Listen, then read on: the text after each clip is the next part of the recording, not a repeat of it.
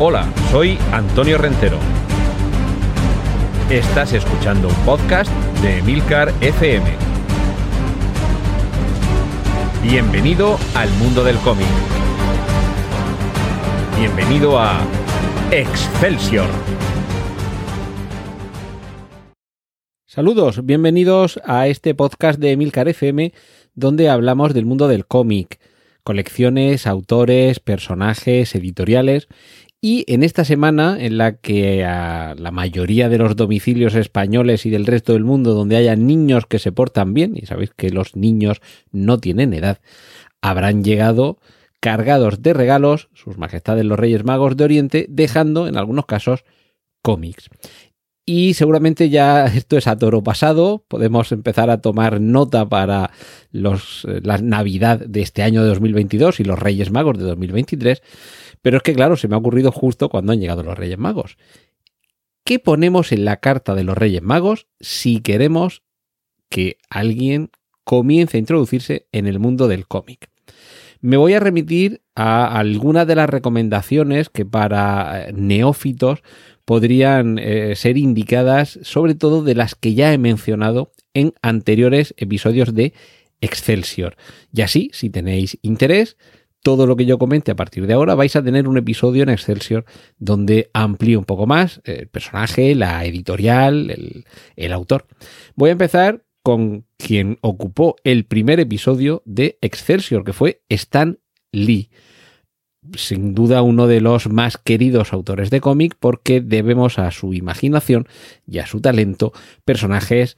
como uno que está bien de moda en estas últimas semanas, Spider-Man, pero por supuesto al frente de la Casa de las Ideas, de Marvel.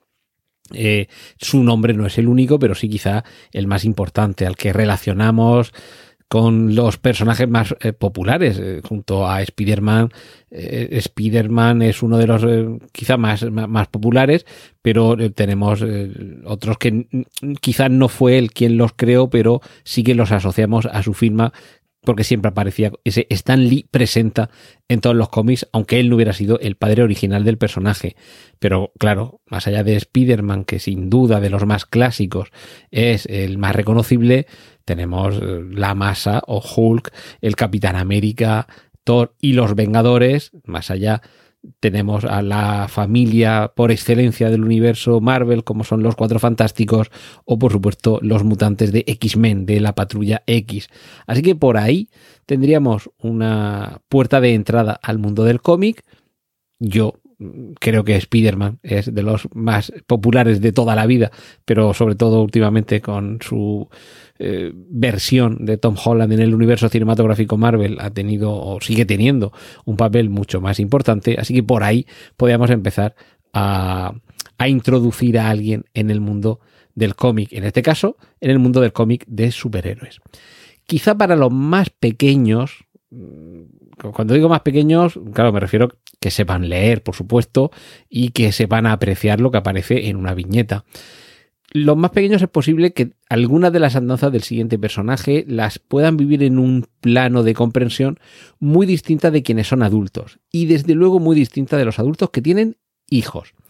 Calvin y Hobbes sería la segunda gran referencia para introducir a alguien en el mundo del cómic.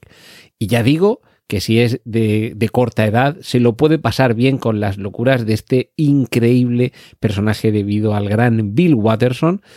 Y los adultos, por supuesto, van a darse cuenta de que es uno de los mejores cómics jamás publicados. Y ya digo, sobre todo si tenéis hijos pequeños, hijos de 4, 5, 6, 7 años, es que lo vais a disfrutar el doble porque Calvin y su tigre Hobbes son personajes tan entrañables como filosóficos y divertidos. Para alguien quizá ya con un poquito más de edad, que quiera a lo mejor un cómic más adulto, nos alejamos de los superhéroes, nos alejamos del cómic, no voy a decir que sea infantil, Calvin y Hobbes, porque sin duda es que está repleto de filosofía cotidiana y de sociología, pero un cómic desde luego mucho más adulto es cualquiera que lleve el marchamo como autor de Will Eisner. Hasta tal punto es relevante este autor que uno de los premios más eh, representativos, más reconocidos y desde luego más importantes de la industria del cómic llevan su nombre. Los premios Eisner son los que acreditan que el autor, la colección que lo recibe tienen una calidad sobresaliente. De Will Eisner hay mucho más allá que su famosa serie The Spirit y podemos eh, circunscribirnos a la novela gráfica, que es sin duda su gran creación. El concepto de novela gráfica como tal surge con este autor y títulos como bueno, los más representantes, eh, representativos, perdón, Contrato con Dios, por ejemplo, Dropsy Avenue, son eh, algunos de los que no deberían faltar en toda colección que se precie de un amante de los cómics. Y sobre todo ya no estamos apartando del típico cómic de superhéroes, aunque a su manera de Spirit es un personaje que lo podíamos llegar a entroncar con los superhéroes, pero esto es, en fin, es un superhéroe muy, muy particular. Y, desde luego todos sus cómics más, eh, más adultos, los que en cierta forma son eh, semi-autobiográficos, nos están mostrando en viñetas lo que el propio Will Eisner estudió y teorizó, el arte de la narración secuencial, como una nueva vía de comunicación y de traslación del talento por parte del creador al público. Ya digo, Contrato con Dios, Dropsy Avenue, eh, Nueva York, Viaje al Corazón de la Tormenta, eh, son algunos de los, de los más representativos. Vida en otro planeta, cualquiera de estos títulos, grandes obras que si no fueran cómics, si fueran una novela, serían grandísimas novelas y que la literatura universal las tendría en un pedestal. Pero en ocasiones sucede esto con los cómics, que se les puede tener un poquito en otro, en otro nivel y, y, es algo muy, muy, muy injusto. Continuamos con autores este un poquito más contemporáneo, cómic también adulto, cómic, eh, digamos, convencional en el sentido de narrar situaciones cotidianas y vidas cotidianas. Me refiero a Guy Delisle. Sobre todo nos va a contar este autor en algunos de sus, de sus trabajos lo que le aconteció en su propia vida, en algunos eh, periodos eh, profesionales, precisamente de alguien que gracias a su, a su trabajo en el, en el cómic ha tenido que viajar por distintos puntos del mundo y nos ofrece su visión particular sobre los mismos. Tenemos Pyongyang, sobre su etapa en Corea del Norte, o Crónicas de Jerusalén, pero eh, también tiene otro que es Shenzhen, eh, Crónicas birmanas, Crónicas de Juventud. Es, ya digo, semi-autobiográfico, pero sobre todo esa visión eh, multicultural de cómo su vida como dibujante, como ilustrador, y las experiencias que le acontecían en estos lugares del mundo suponen eh, una mirada sobre el extranjero, sobre extranjero como, como territorio, como sociedad y como individuo, por parte de alguien con una sensibilidad y con un trazo muy sencillo, em,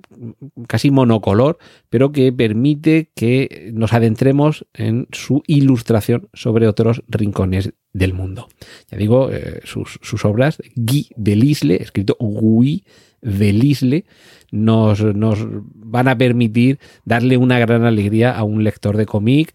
ya adulto. No,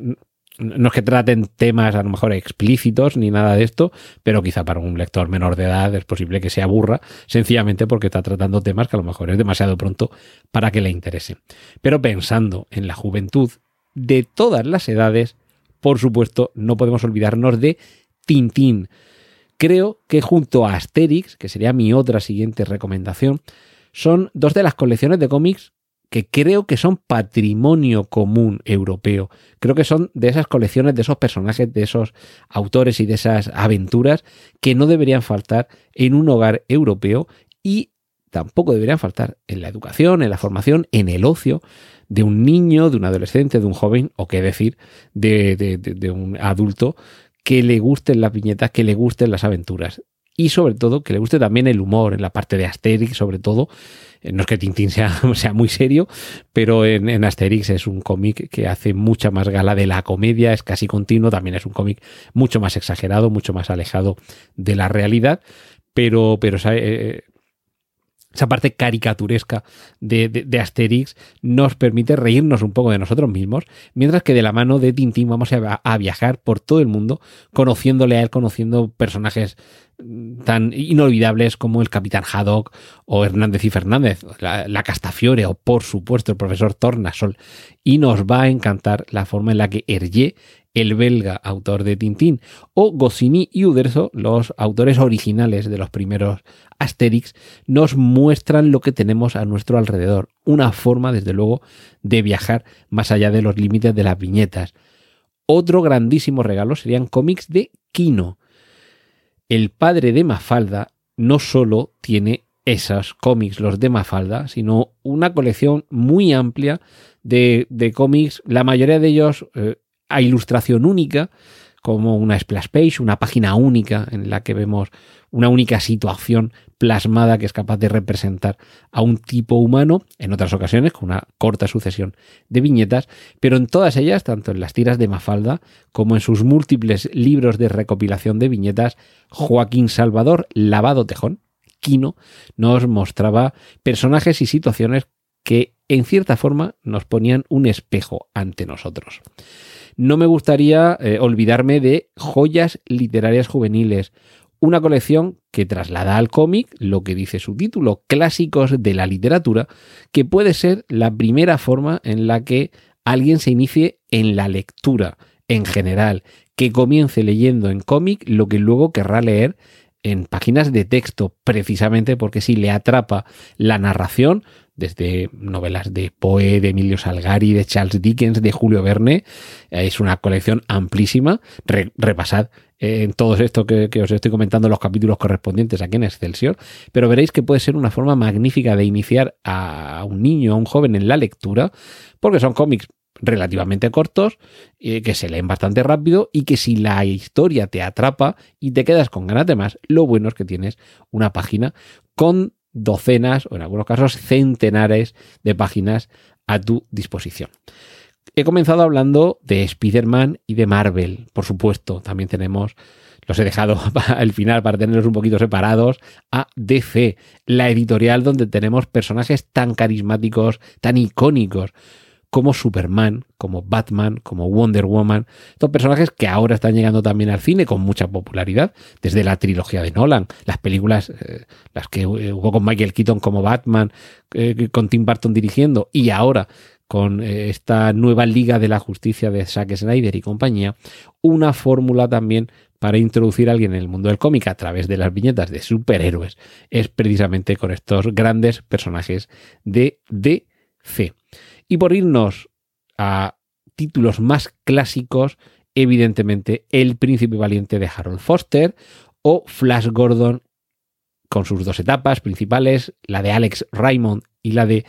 eh, Dan Barry, tendríamos a grandísimos autores que nos permitirían disfrutar de un clasicismo en el cómic que sigue vigente, sigue vivo en nuestros días. Y por ir terminando, y me voy a los dos extremos, los personajes de Disney a través de los libros de películas, de los libros de los cómics de Don Mickey, siempre van a estar ahí para los más pequeños de la casa, sobre todo, pero también para los mayores que siguen teniendo esa nostalgia de los personajes que hemos visto en dibujos animados y películas. Y para los más adultos voy a concluir con Milo Manara, un italiano que seguramente es el que mm, ha dibujado a las mujeres más sensuales, más dulces, más excitantes, con historias como El Click, por ejemplo, en las que mm, nos zambullen unas aventuras eh, muy, muy picaronas, ya digo, con, con, momentos explícitos, esto así es cómics para adultos, pero siempre dotado de un, de un humor, desde luego de un talento gráfico sobresaliente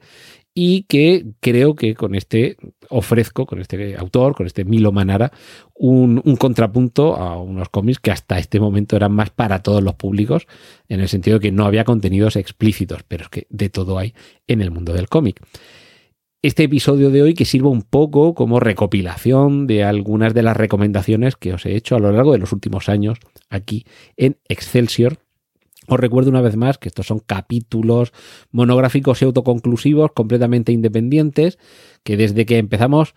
hace dos años, en enero de 2020, he tratado en los periodos de vacaciones de trasladaros algunas de mis experiencias como lector, como degustador del cómic desde mi más tierna infancia, literalmente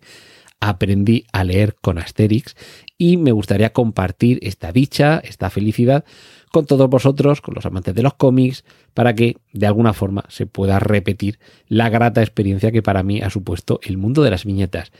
Y ahora, como suele suceder aquí en Excelsior, haremos un parón hasta las próximas vacaciones. Así que volvemos aquí en Excelsior, aquí en Emilcar FM, en Semana Santa, con más recomendaciones del mundo de las viñetas. Y mientras tanto, ahí tenéis todos estos capítulos con los personajes, los cómics, los autores que he mencionado hoy y muchos más que están a vuestra disposición aquí en Emilcar FM en Excelsior. Sed buenos y el año que viene, Papá Noel en Navidad, los Reyes Magos a principio de enero, seguro que os traerán lo que le pidáis en vuestras cartas.